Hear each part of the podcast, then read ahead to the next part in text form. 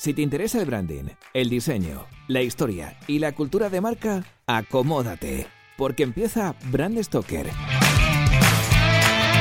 con Rubén Galgo.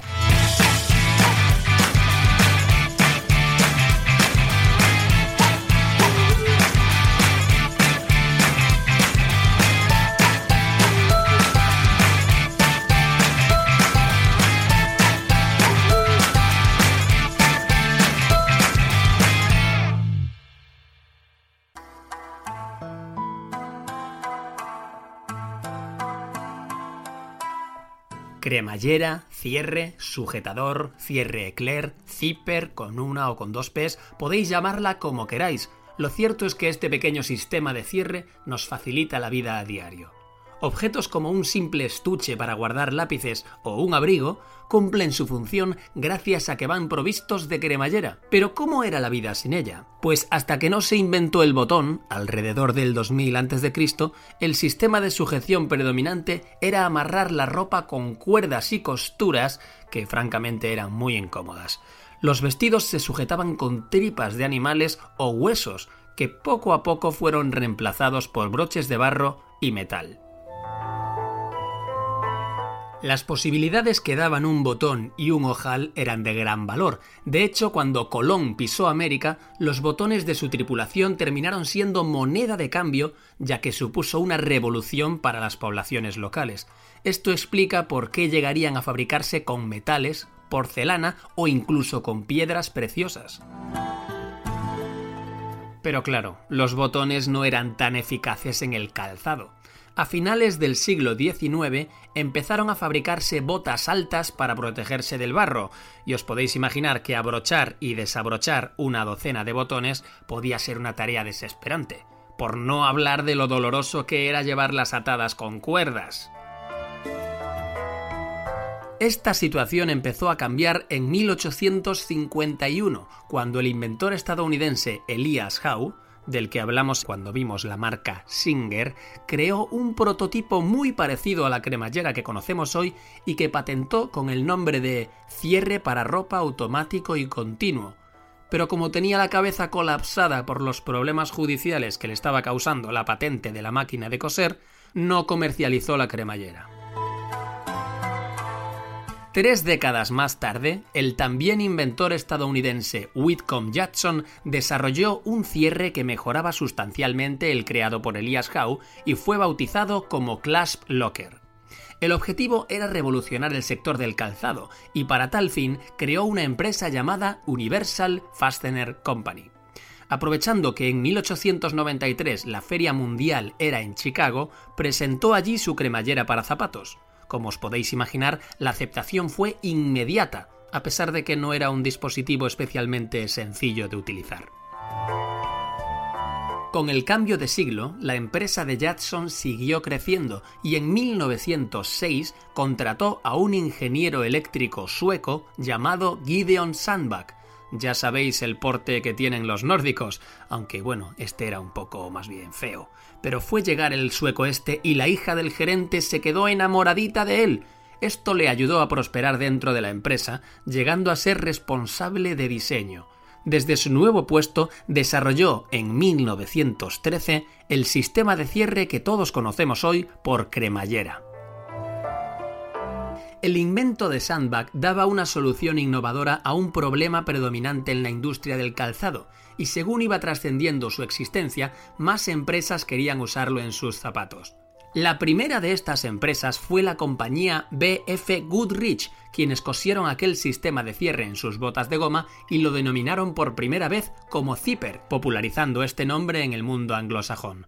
Curiosamente, al principio la cremallera solo se utilizaba en botas altas y en las pitilleras de cuero, pero con el tiempo se fue utilizando en equipajes y sobre todo en ropa de trabajo.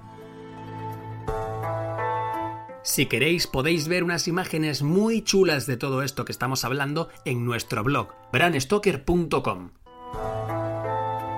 El siglo XX seguía avanzando y surgieron empresas que fabricaban estos cierres metálicos hasta en Japón. En el país del sol naciente, en 1934, un muchachito llamado Tadao Yoshida decidió abrir una tienda de productos de fijación. Originalmente la compañía se fundó en el distrito de Higashi Nihonbashi en Tokio y su nombre era San S Shokai, pero tras un incendio y varias fusiones empresariales, el negocio cambió de nombre varias veces hasta que se hizo sociedad anónima y en 1946 se denominó Yoshida Kogyo Kabushiki Kaisha, o lo que es más fácil, IKK. Seguramente esta sea una marca que no os suene de nada y no tenga un logotipo y una identidad visual maravillosa, pero estad seguros de que tenéis más de una prenda de vestir con estas tres letras en la cremallera. En serio, estoy en serio, mirad, echadle un ojo a vuestras cremalleras. Volvamos a la historia. La guerra mundial acababa de finalizar y la presencia americana en Japón comenzó a notarse cada vez más, como ya vimos cuando analizamos la marca Sega. Estados Unidos empezó a establecer relaciones comerciales más fuertes con el archipiélago japonés, y eso facilitó la llegada de muchas novedades americanas. Hacía tiempo que Tadao Yoshida fabricaba cremalleras de metal y de plástico, pero no eran como las de los americanos. Esto le llevó a tener la sana intención de perfeccionar la producción de cremalleras y adueñarse de este peculiar mercado. Todo empezó a cobrar forma cuando en 1950 adquirió una máquina americana que permitía la automatización del proceso de fabricación de cremalleras. Hasta entonces todos sus sistemas de cierre eran hechos a mano, por lo tanto tenían una calidad inferior en comparación con los automatizados. Gracias a este sistema, IKK pudo controlar cada detalle de la cadena de producción. Producían su propio metal, su propio poliéster y su propio hilo. Básicamente lo hacían todo ellos y no externalizaban nada. Al revés, si necesitaban teñir las cremalleras, pues abrían su propio taller de pintura para poder controlar cada fase de la producción.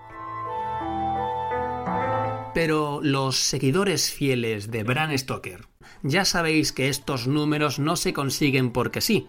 Normalmente detrás de ellos suele haber un cerebro brillante que hace que todo funcione a las mil maravillas. En este sentido, hay que poner en valor la destreza de gestión empresarial de Tadao Yoshida. La peculiaridad de su forma de regir la compañía consistía en repartir equitativamente todos los beneficios entre sus empleados y clientes. De esta forma todos participaban del éxito de la marca y se involucraban personalmente en ella. Salvando las distancias, esto recuerda un poco al sistema de cooperativas vascas, pero realmente es algo que se suele dar en Japón. Si no, recordad cuando os contamos la historia de la marca en activo más antigua del mundo, la posada Keiyun-kan. En cualquier caso, y a modo de cierre de este programa, tenemos que decir que el éxito de IKK lo reflejan muy bien sus cifras. En 1989 dominó el 90% del mercado japonés de cremalleras y el 65% de las ventas mundiales. No, los datos no están mal, es que Japón produce el 90% de estos sistemas de cierres. Si traducimos esto a cremalleras, estamos hablando de más de 7.000 millones al año.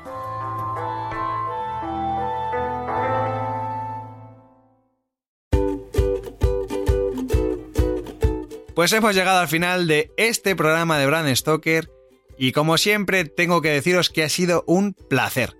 Pero antes de echar el cierre quiero recordaros que podéis apoyar nuestro trabajo de dos formas muy sencillas. La primera es realizando vuestras compras en Amazon a través del enlace de afiliados que tenemos en nuestra página web. Y la segunda es haciendo mecenas de Brand Stoker en iVoox.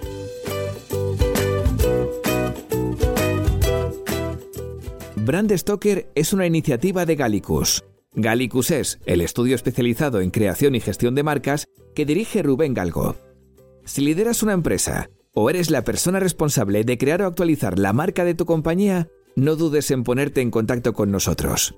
Búscanos en nuestra web gallicus.com.